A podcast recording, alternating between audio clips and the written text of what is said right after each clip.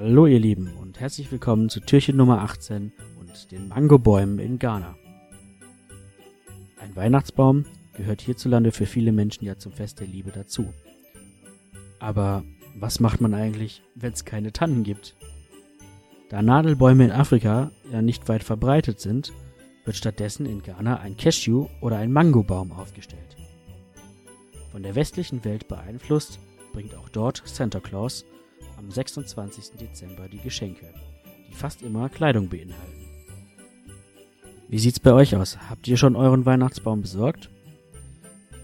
Ich wünsche euch jedenfalls einen stressfreien Tag und Merry Christmas.